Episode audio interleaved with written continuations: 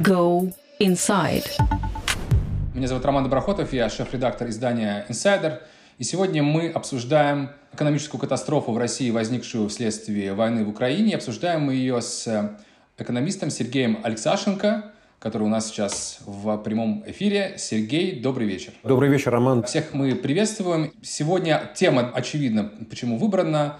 Только что введены э, санкции со стороны целого ряда стран, связанных с российским вторжением в Украину. Значительная часть этих санкций, они напрямую касаются нашего финансового рынка. Это в том числе арест э, активов Банка России, это в том числе различные ограничения, связанные с работой Visa и MasterCard и так далее. То есть это ну, финансовая катастрофа. И первый у меня вопрос э, к Сергею, как человеку, который был первым зампредом Центробанка, и поэтому, наверное, вряд ли в России есть какой-то эксперт, который может вообще лучше ответить на вопросы, связанные с эм, санкциями в отношении Центробанка. Но прежде чем спросить о том, чем кончится арест наших резервов, хотелось бы спросить вот о чем. Вот на протяжении многих последних лет наши внешние резервы Резервного банка России постоянно росли, и последние цифры, по-моему, были уже выше 600 миллиардов долларов. И многие эксперты задавались вопросами, почему деньги, вот эти нефтяные, газовые сверхдоходы не инвестируются в экономику, в человеческий капитал,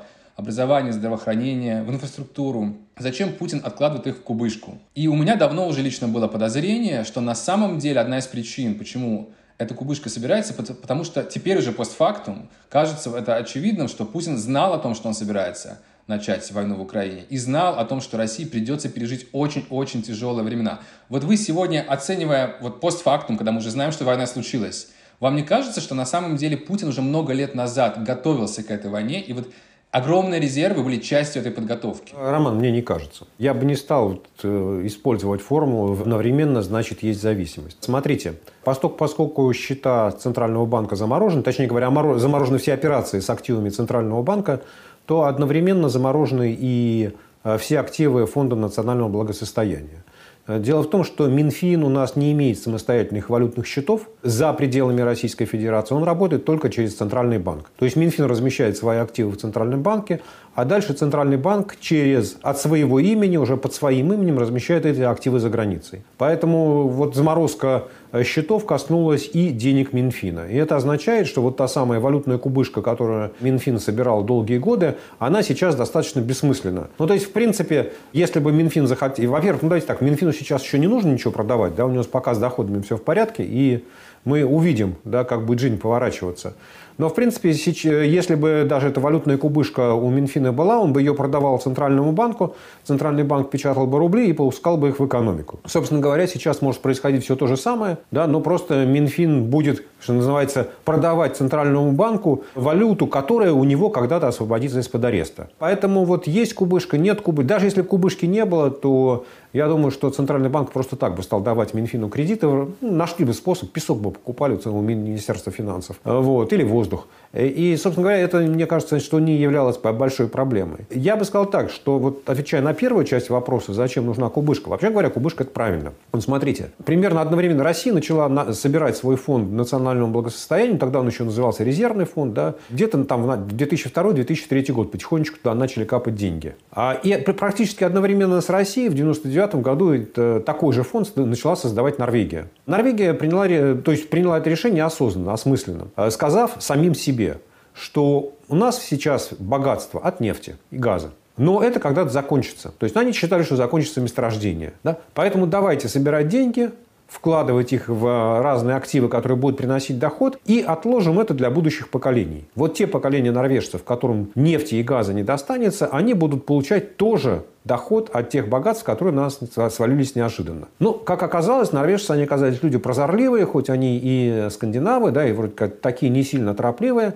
Можно сказать, что они предвидели вот этот зеленый поворот. Ну, в общем, понятно, что где-то там лет через ну, я не знаю, 15-20, э, спрос на нефть в мире начнет сильно падать. Потому что мир действительно начнет двигаться в сторону зеленой экономики. И нефть, э, ну, сначала первым пострадает уголь, потом пострадает нефть. А, собственно говоря, и поэтому норвежский суверенный фонд – он является, вообще говоря, крупнейшим инвестором в мире. У него его активы сегодня превышают триллион долларов, И последние 10 лет он растет в основном за счет доходов от инвестиций, а не за счет доходов от нефти. Но они формируются примерно по той же самой схеме, как и у России. То есть ну, там можно спорить о деталях, но вот часть доходов от экспорта нефти, от продажи нефти идет в этот фонд. Россия занимает гораздо более консервативную политику и на самом деле размещает э, средства фонда национального благосостояния ну, в такие, скажем так, совсем безрисковые и бездоходные активы. И доход по ним составляет от 1 до 2,5% в год. Ну, то есть практически на этом ничего не зарабатывает. И у России этот фонд пополняется исключительно за счет доходов от нефти. Да? Поэтому у России он, там, не знаю, сейчас составляет там сколько, не знаю, 170 миллиардов долларов, а у Норвегии триллион.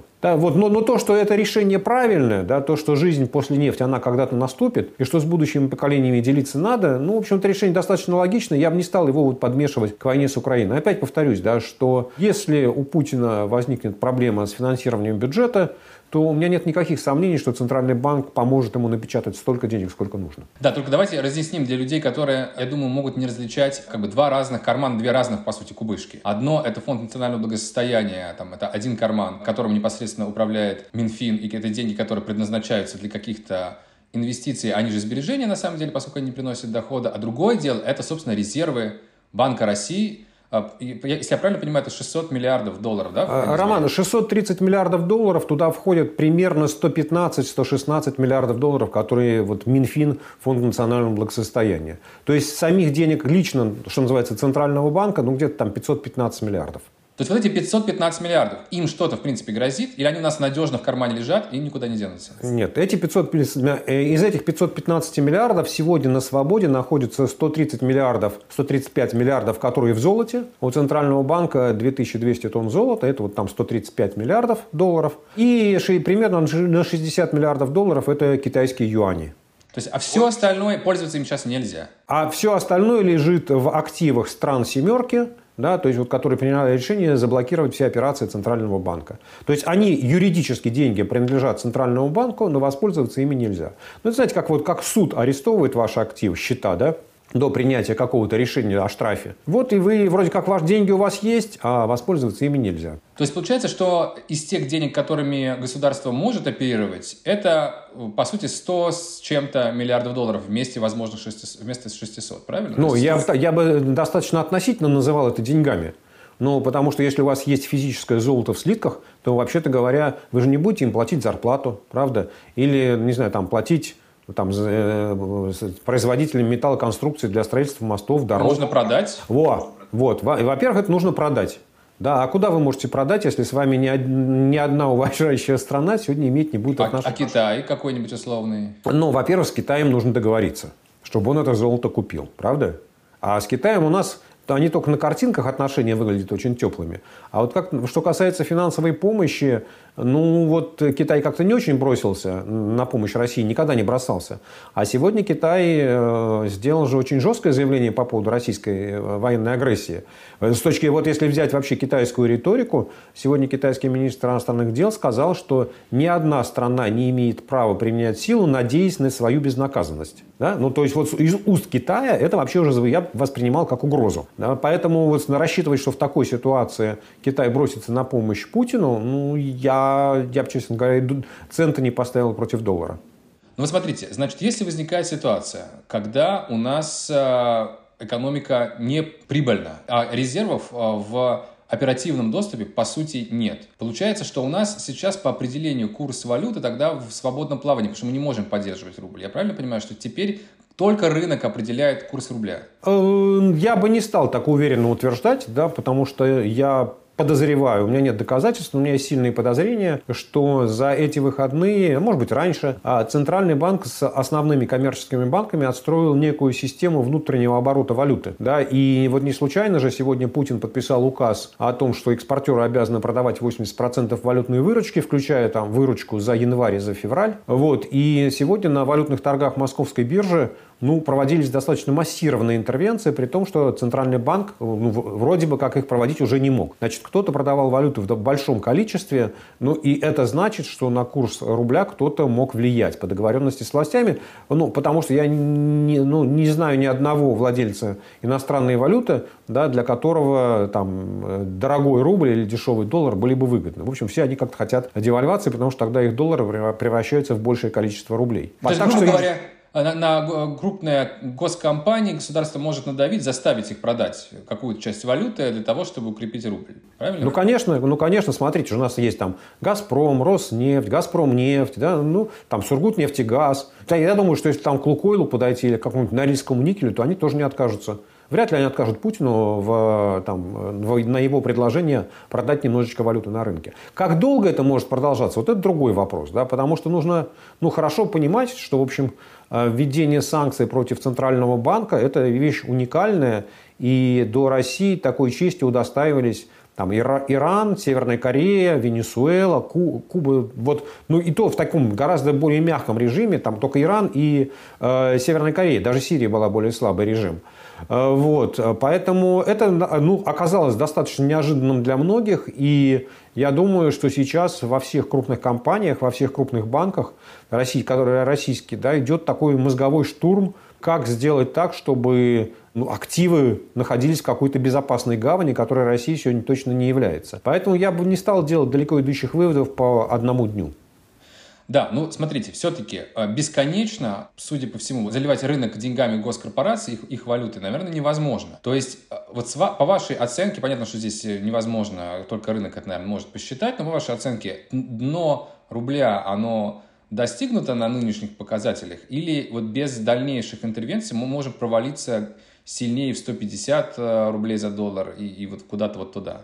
А, Роман, а я не готов сегодня никакую гипотезу поддерживать, потому что ну, финансовый мир, он более сложен, чем нам кажется. Смотрите, вот если мы возьмем просто, ну, что называется, в лоб, сколько Россия продает товаров и услуг и сколько Россия покупает, то тогда у России, в общем, всегда положительное сальдо, то есть это означает, что она продает товаров на экспорт и получает валюты гораздо больше, чем она покупает. То есть, в принципе, э, продали нефть, металлы, газ, э, древесину, удобрения – купили джинсы, электронику, бананы, не знаю, там что-то еще, и автомобили. И у нас еще осталось в стране, целом, не, не государство, а в экономике, ну, когда, не знаю, какое-то количество, там, не знаю, там, несколько десятков миллиардов долларов. Это вот так картина выглядит на поверхности. Дальше, что называется, дьявол в деталях. Дальше выясняется, что российские банки и компании, ну, как нормальный бизнес, они берут деньги в долг, которые, знаете, а когда берешь в долг, то брать нужно чужие на время, возвращать свои навсегда. И вот выясняется, что в течение ближайших 12 месяцев там российские банки и компании, если верить графику платежей, которые они сдавали в Центральный банк, ну, должны заплатить где-то там порядка 100 миллиардов долларов. Да? И вот если они просто заплатят там все эти 100 миллиардов долларов по графику, то выяснится, что вот той валюты, которая останется от экспорта, ее не хватит. Да? И вот в этом случае начнется давление на рубль. Но, предположим, они им нужно не все будет вернуть, а половину. А половину как-то там договорятся. Казалось бы, ну все, хорошо, нашли спасение. Нет. Потому что дальше начинается проблема под названием бегство капитала из России. И бежать могут как резиденты, так и нерезиденты. И в этом отношении вот там два памятных решения. Значит, одно принял Центральный банк вчера, в воскресенье, и разослал всем участникам финансового рынка категорическое письмо, что не принимать заявки на продажу российских ценных бумаг у нерезидентов. Да? То есть вот все те нерезиденты, которые существуют, которые покупали российские акции, облигации, включая облигации Минфина, им сказали, все, ребят, у вас права собственности есть, а активов нет. Вот, вот вы ничего не можете с ними сделать. Они у вас физически там от, присутствуют где-то, да, там в записи, в виде записи на, э, в реестрах, но сделать вы ничего не можете. А второе, Путин указом своим запретил россиянам переводить валюту за границу. То и гражданам, и компаниям, да, если это не связано там, с торговыми операциями. Ну вот, э, вот и начинается. Да. Дальше ну как, россияне же народ изворотливый, как только им что-то запрещают, они тут же начинают искать 150 способов, как обойти ограничения. И традиционно россияне, опять, да, и компании, и люди, они находили способы, как обойти всевозможные валютные запреты. И поэтому, как вот скажется вот этот весь расклад, да, и в какой момент пробьется брешь, ну, я не могу сказать. У меня ощущение, что вот в этом режиме, в котором Россия будет существовать, если вот он сохранится так, как он есть сейчас, там рубль будет все равно двигаться вниз, да, то есть, я не знаю, там, сегодня он там 93 по официальному курсу ЦБ, там, через какое-то время он станет 105, потом он станет 115. Вопрос, это произойдет за месяц или за полгода, ну, вот на этот вопрос я ответить вам не могу. Ну, в любом случае, э, это движение явно будет способствовать росту инфляции, поскольку импорт станет более дорогим. И мне вот лично не очень понятен вопрос. Если эти меры, санкции, они как бы одноразовые, вот сейчас просто из-за изменения курса валюты подорожал импорт, из-за этого выросли цены. Это как бы одноразовый виток инфляции? Или мы можем войти в такую, в цикл, как в 90-е годы, когда мы снова будем привлекать, привыкать к инфляции выше 10%? Нет, ну смотрите, выше 10% в год, я думаю, нам нужно будет привыкать потому что у нас уже в январе инфляция была там 8,7, да, ну то есть уже очень близко к 10, и я думаю, что мы где-то к маю 10% можем совершенно спокойно увидеть. Вот того, что мы видели в 90-е годы, в первой половине 90-х, когда там было и 10, и 20, и даже 30% в месяц, мы, конечно, не увидим, потому что сегодня макроэкономическая ситуация совершенно другая, и не надо забывать, да, что Нефть сейчас стоит там 95 долларов за баррель, что является на самом деле самой надежной опорой для российского рубля. То есть вот при такой цене на нефть, ну, сказать, что вот вы знаете, рубль будет стоить там, доллар будет стоить, извините, 200 или 250, ну, я бы не стал этого говорить. Мне кажется, что вот при такой цене на нефть это просто невозможно. Да, ну, мы еще не знаем, будет ли она, потому что здесь тоже много неизвестных, например, переговоры с Ираном, снятие санкций и так далее. Но э, это мы не можем предсказать, поэтому не будем гадать. Зато мы точно уже знаем, что введены ограничительные меры, связанные с огромным количеством а, разных там, финансовых операций, в том числе с а, Visa и MasterCard. И это понятно, что это бьет в первую очередь по обычным людям, которые пользуются этими карточками, но с точки зрения экономики, бизнесов и так далее, и банковской системы в целом, насколько это вообще серьезный удар? Ну, я думаю, что это не самый сильный удар по банковской системе, потому что, конечно, будут потеряны какие-то комиссионные, но не надо забывать, да, что все карточные платежи внутри России, они как бы закольцованы внутри России, они за пределы России не выходят, и на них санкции не распространяются. То есть объем карточных платежей внутри страны он останется тем же самым, ну, если только россияне не захотят перейти на наличные деньги э, окончательно. Да, ну, на самом деле, думаю, что достаточно быстро все убедятся в том, что Центральный банк выдает банкам столько наличных рублей бумажных, да, что никакого дефицита не возникает, и смысла переходить на эти котлеты, носить их в карманах и в сумочках, ну, нет никакого. Ну, а чем мы будем пользоваться? Просто картами МИР тогда получается? Ну, значит, значит будем пользоваться картами МИР, да, или кар картами, не знаю, китайскими на, на, начнем привыкать. Ну, опять, да, это же вот... Э, я, я вообще думаю, что там Россия, знаете, как вот это же принципиальный вопрос, да, там, ведь вот Россия, знаете, мы там часто говорим, там вот, что российские чиновники или там российские олигархи, они хотят жить в России по российским понятиям, да, а там свои деньги, активы отправлять на Запад, в защищенные гавани, а, и там пользоваться английским правом, детей учить в западных университетах. Но ведь по, на самом деле там вот, путинский режим, он же то же самое хотел, да? Он хочет а, продавать свою нефть и газ на экспорт, получать за это американские доллары или там евро, размещать их в европейских банках, покупать европейские и американские товары, да, и при этом делать, э, вот что называется, все, что хочу, и мне за это ничего не будет. Жить по понятиям во всем мире. Не внутри страны, а во всем мире. Ну и вот выясняется, что западный мир к этому не готов. Да, и говорит, вы знаете, господин президент, вы решите. Или вы хотите пользоваться благами э, мировой цивилизации, глобальной экономики, ну тогда извольте прекратить войну, да, и возместить Украине тот ущерб, который вы нанесли. Ну или вы хотите воевать с Украиной, и тогда, извините, мы вас отключаем от своей системы. Вот здесь, в общем, вопрос достаточно понятный, да, что как это, э, в чужой монастырь со своим уставом не суйся. Мне кажется, что это Владимиру Путину достаточно внятно об этом говорят. Да, ну что, что думает по этому поводу Путин, на самом деле сложно сказать, зато уже некоторые олигархи у нас высказываются. Вот эта знаменитая фраза Дерипаски «Кто платит за банкет?» Это на самом деле, ну, по, по моему впечатлению, довольно беспрецедентная высказывание для лояльного олигарха в условиях, когда олигархи у нас абсолютно зависимы, конечно, от, от силовиков а, после особенно всех этих историй там, с Ходорковским и остальными. Но вот это вот на самом деле, по сути, прямая фронта а, в, в российских а, условиях, когда олигархи говорят, что как бы, их вот такие новые правила игры не устраивают. Но, ну, а, Роман, смотрите, я бы не стал вот как-то так однозначно интерпретировать высказывание Олега Дерипаски. Он вообще человек, что называется, мне кажется, что он русским языком владеет примерно так же, как Виктор Степанович Черномырдин, и иногда... То есть дает... виртуозно, на самом деле. А, вир, вирту, вирту, то есть виртуозно владеет, и иногда выдает перлы даже не сильно как не, не сильно задумываясь и не очень понимая, о чем он говорит. Ну, потому что на самом деле одно из первых его заявлений сегодня с утра прошло, что вообще пора кончать с этой рыночной экономикой. Да? То есть вот э, я бы не стал говорить, что вот то, что сказал Дерипаска, это фронта. Ну, он сказал, давайте определим, договоримся о правилах игры. Вы нам расскажите, по каким правилам мы будем жить. А помните, он же там, как в 2008 году еще, да, в интервью Financial Times сказал, если Путин мне скажет, отдай свои активы, конечно, я их отдам. Э, вот. Поэтому он абсолютно лояльный, и ему хочется, то я его в этом отношении понимаю, да, что ему хочется ясности. Кстати, обратите внимание, да, что вообще-то говоря, Олег Дерипаска находится под американскими санкциями, и если верить тому соглашению, которое он достиг с американским Минфином, он не имеет никакого отношения, он не управляет своими активами. Да? То есть «Русал» – это не его, и «Н+,» – это тоже не его. Но, тем не менее, видите как, значит, как-то американские санкции тоже работают не всегда адекватно. Так она, если в действительности смотреть на последствия для наших и олигархов, и бизнесов, то насколько серьезны будут их потери в ближайшее время?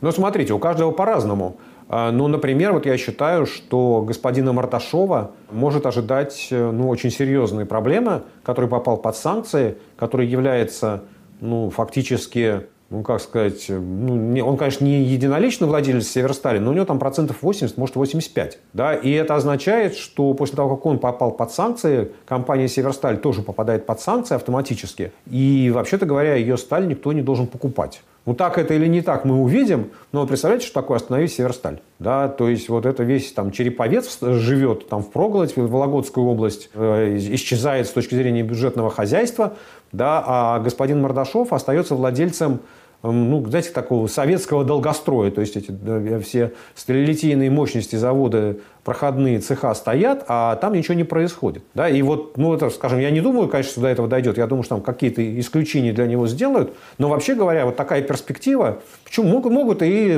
дожать. Да? В конце концов, на мировом рынке стали есть а, очевидное перепроизводство. Можно одного из конкурентов убрать. Да? А вот, не знаю, там, ну, Михаил Фридман попал под санкции. Ну, надо, надо еще посмотреть, какие у него активы есть, где он владелец там на 50%. Выяснится, что таких активов напрямую нет. Ну, хорошо, у него лично возникнут проблемы. Да? То есть, там, его личные активы будут заморожены. Его попросят уехать из Лондона и переехать, ну, не знаю, наверное, в Израиль он переедет. Да, вряд ли он вернется в Москву. Ну, то есть, да, будут неудобства в жизни, но я бы не сказал, что это вот, знаете, как крах всех надежд, да, э, из пяти букв и из шести букв, да, и вторая «и». То есть не фиаско явно. То есть получается, чтобы олигархам защитить свой бизнес, им нужно формально владеть менее чем 50% этих бизнесов, и у них все замечательно. Да, да, и на, на самом деле многие из друзей Путина это очень хорошо знают, да, и в каких-то проектах они владеют там на, на двоих там 49% и не попадают под санкции.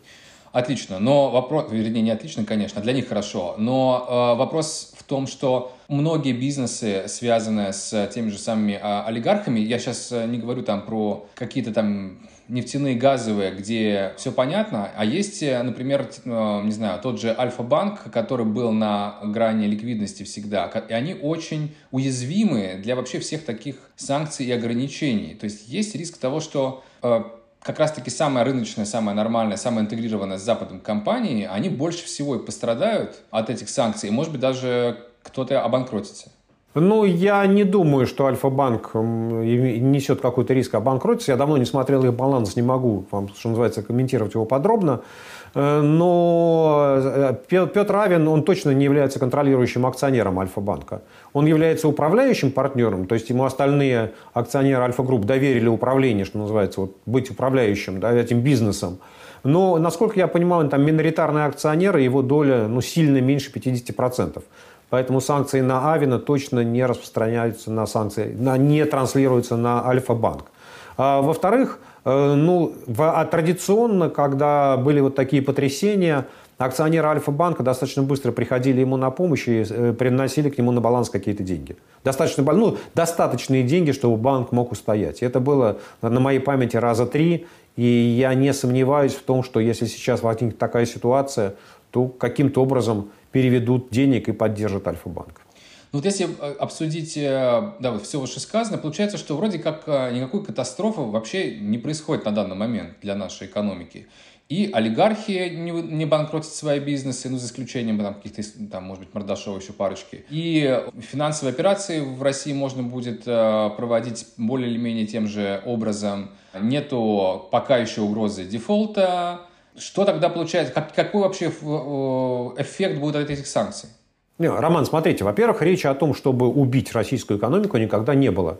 И люди, работающие в Вашингтоне или в Брюсселе в Еврокомиссии, или в Токио, или в а, Оттаве, а, в Торонто, они очень хорошо понимают, что никакими экономическими санкциями российскую экономику убить невозможно. И такой цели перед ними не стоит. Невозможно ли они не хотят все это? Невозможно. И ну, это невозможно, не ставя под э, риск одновременного уничтожения, например, европейской экономики, которая потребляет 30% нефти, 30% газа и приходящего из России. Ну, то есть можно теоретически запретить покупку российской нефти и газа, но это означает, что в Европе не будет бензина, и он вырастет в цене, не знаю, 200-300 долларов за баррель и не будет газа, а его уже заменить будет нечем, и там газовые электростанции встанут, не будет электричества, не будет горячей воды, ну и так далее. То есть вот на такой самострел точно ну, Европа не готова, и Америка даже не пытается ее на это дело толкать. Поэтому не было задачи э, и она никогда не стояла. Да? Более того, президент Байден на прямой вопрос где-то вот в середине прошлой недели, когда он вводил очередные санкции, когда его спросили, считаете ли вы, что вот эти, эти санкции там не, неизбежно остановят войну с Украиной, он сказал, что нет, я так не считаю, да, потому что мы не понимаем, насколько Путин понимает тяжесть этих санкций. Да, то есть вот задача сделать э, цену войны безумно высокой. Задача выкинуть Россию из э, глобальной экономики. Вы хотите воевать, значит, вам нет места в глобальной экономике. Да? И э, вот э, мы же сейчас говорим только про финансовые санкции, да, и прошел всего один день. И я повторю, да, что вот делать какие-то долгоиграющие выводы из одного дня я бы не стал. Надо подождать хотя бы там, не знаю, там месяц и посмотреть, что будет происходить. Но не надо забывать, что помимо финансовых санкций есть и другие. Ну, например, смотрите, в России больше не смогут летать самолеты типа Airbus. Да, потому что Airbus не только не будет продавать самолеты России, но он не будет уже, там ни, ни Rolls-Royce, ни CFM не будут поставлять двигатель для э, Airbus, не будет осуществляться техническое обслуживание, не будут поставляться запчасти, Э, страховые компании начинают отказывать в страховках. То есть весь парк самолетов Airbus, который есть в России, он встает на бетон. Ну и то же самое с Боингами же. А, то, э, Боинг, насколько я понимаю, он сейчас еще не ввел запрет на продажу самолетов, но он там тоже какие-то какие запчасти он прекращает поставлять. Да? Вот. Э, и это означает, вообще говоря, что ну, в моем понимании там, рынок э, там, а для авиационных компаний становится безумно сложным, а некоторым из них вообще придется очень тяжело. Есть там есть, не знаю, там, кстати, и Аэрофлот, да, и S7, у них основной парк если просто брать по количеству самолетов, там больше 60% это Airbus. И вот они не смогут летать. И чего тогда будет происходить с этим аэрофлотом? И где, на чем он будет возить пассажиров, даже если не будет международных рейсов, и нужно только возить внутри России, так тоже их нет, этих самолетов. Да? Поэтому вот говорить о том, что вот все сводить только к финансам, нет. А есть чего-то это, правда? А дальше есть то, что Европа закрыла свое небо для российских самолетов, и они никуда, кроме как в Китай э, и, в, не знаю, там, в Таиланд, улететь не могут. Ну, еще в Турцию, да, Египет. Вот. То есть, а, а еще есть, ну, так, технологические или экспортные санкции, да, когда в Россию перестает экспортироваться современная электроника, технологии, для авиационной промышленности самолеты нельзя будет строить там ни Суперджет, ни МС-21, не говоря уже о военных. Там и навигационные приборы, и лазерные, да, и микропроцессоры не будут экспортироваться. Вот тайваньская TSMC, да, крупнейший производитель, он уже сказал, все, мы перестаем поставлять в Россию, уже перестали.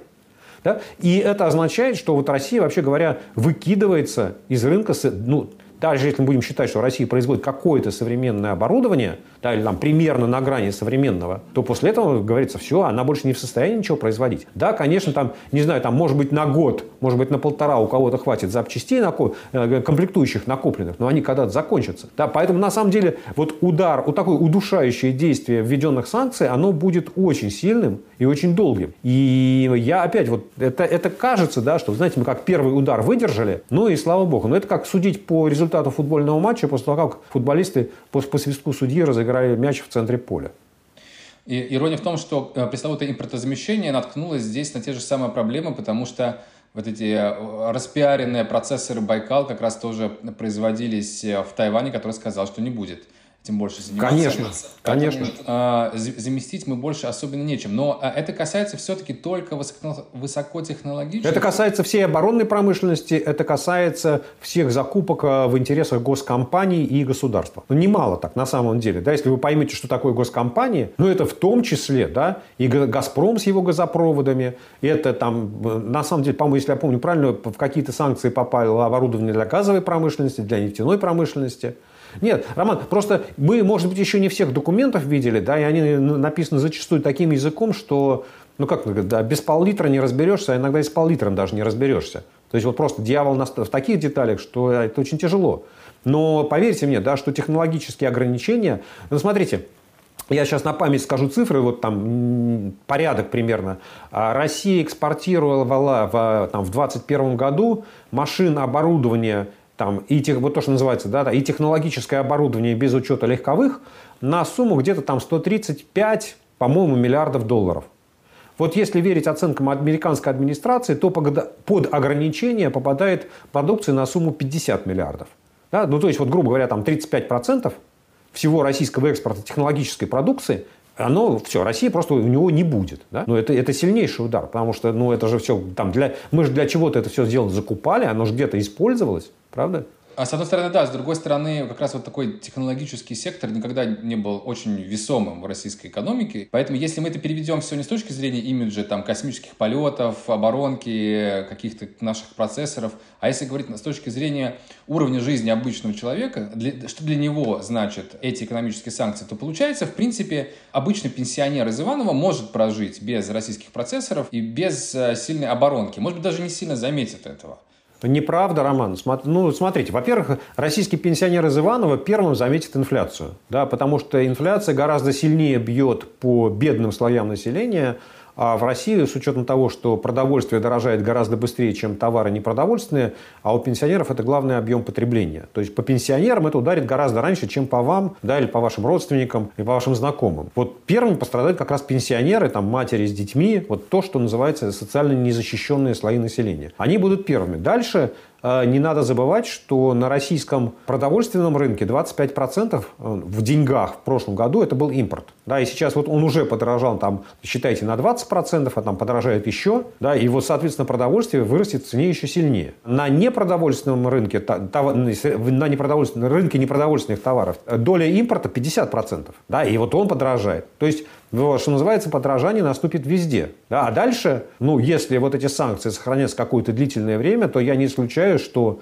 какие-то заводы, да, в том числе оборонные, они просто не смогут работать, потому что у них не будет нужного оборудования, у них не будет нужных комплектующих. Да? Вот там, смотрите, какой-нибудь там суперджет, он, они же обещали его производить там 36 штук в год, а вы посмотрите, последние три года, там, на, за три года произвели в среднем там, 14 самолетов в год. Потому что не получается, не получается. Там Ема, э, Новотек рекламировал свою технологию сжижения газа, да, «Северный каскад» называется, вот, что нам больше не нужна западная технология, Путину докладывали, он там хлопал, приезжал, открывал, выясняется, что она не работает.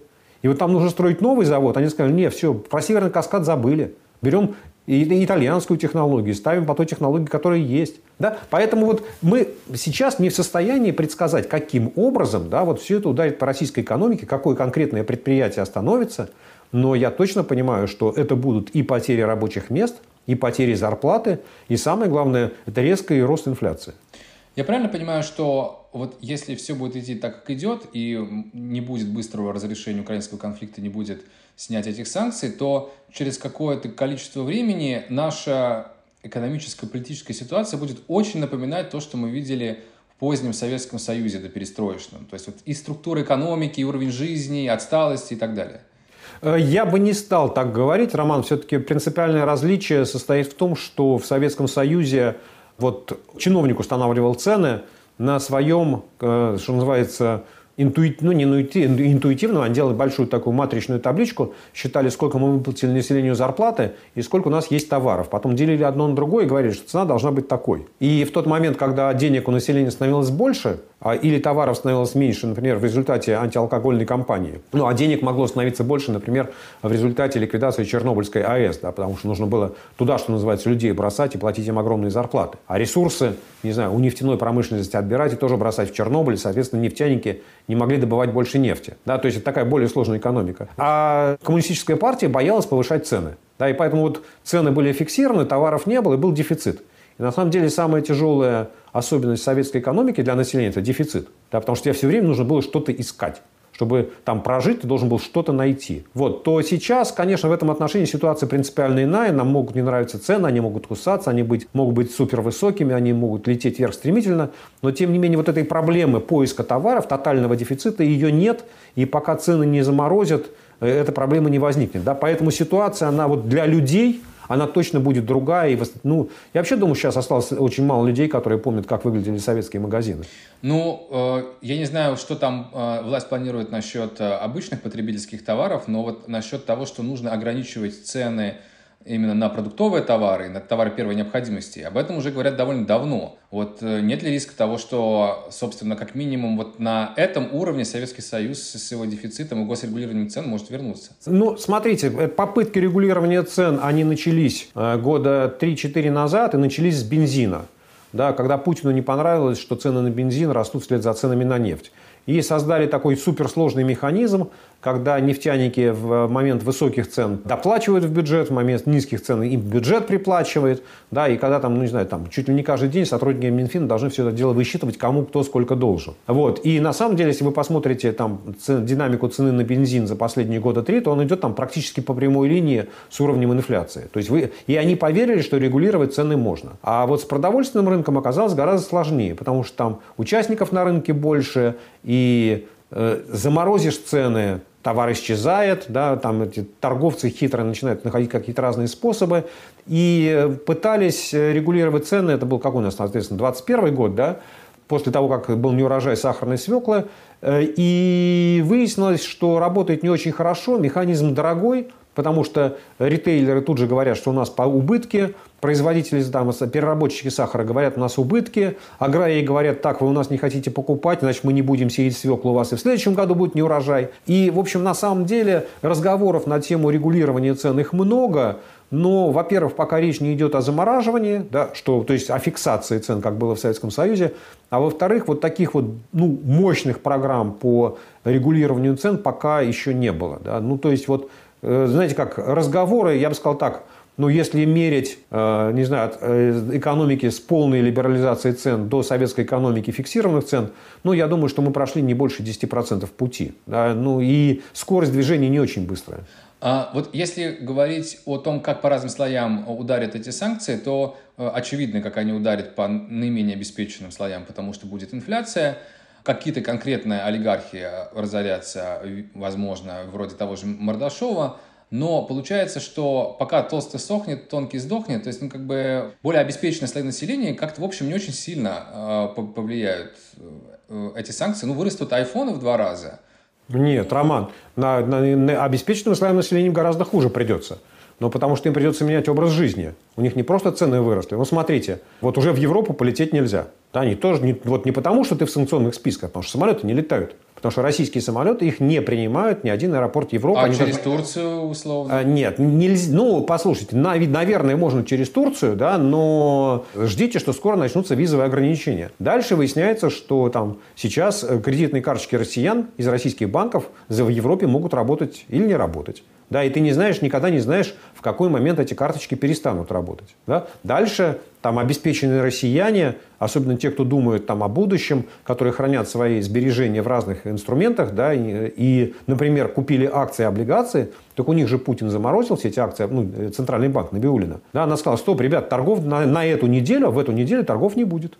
Опа, То есть у вас были акции, вы как Слепаков стали акционером «Газпрома», послушались его совета, а Набиуллина взяла и сказала, все, а я вам не разрешаю продавать эти акции. Вы, вам их негде продать. Нет, акции у вас есть, но продать вы их не можете. Да? Поэтому, знаете как, у кого щи пустые, а у кого жемчуг мелкий. Поэтому я бы не стал вот так вот однозначно завидовать обеспеченным россиянам. У них свои я проблемы. понял, почему так возмущался Слепаков. Но э, есть более конкретный вопрос, связанный с э, вот этим образованным кругом населения. То есть получается, что я сейчас не беру там условную интеллигенцию, я сейчас беру тех людей, которые так или иначе могут влиять на власть. Это а, помимо олигархов, которых мы обсудили, это еще и часть людей, наверное, в правительстве, которые понимают, что происходит. Это и какие-то чиновники, может быть, даже какие-то силовики, которые, ну, как бы понимают, что для них лично это будет значить, в том числе для, для их личного благосостояния, что это будет значить для страны. У меня создалось впечатление, а у вас наверняка остались какие-то, возможно, даже знакомые, которые сейчас э, работают в, во властных кругах, есть свои источники. Хочу сопоставить свои впечатления с вашими, что преобладающая часть вот этой условной элиты, назовем ее, очень негативно воспринимает все происходящее и хотела бы каким-то образом на Путина и его ближайшее окружение повлиять,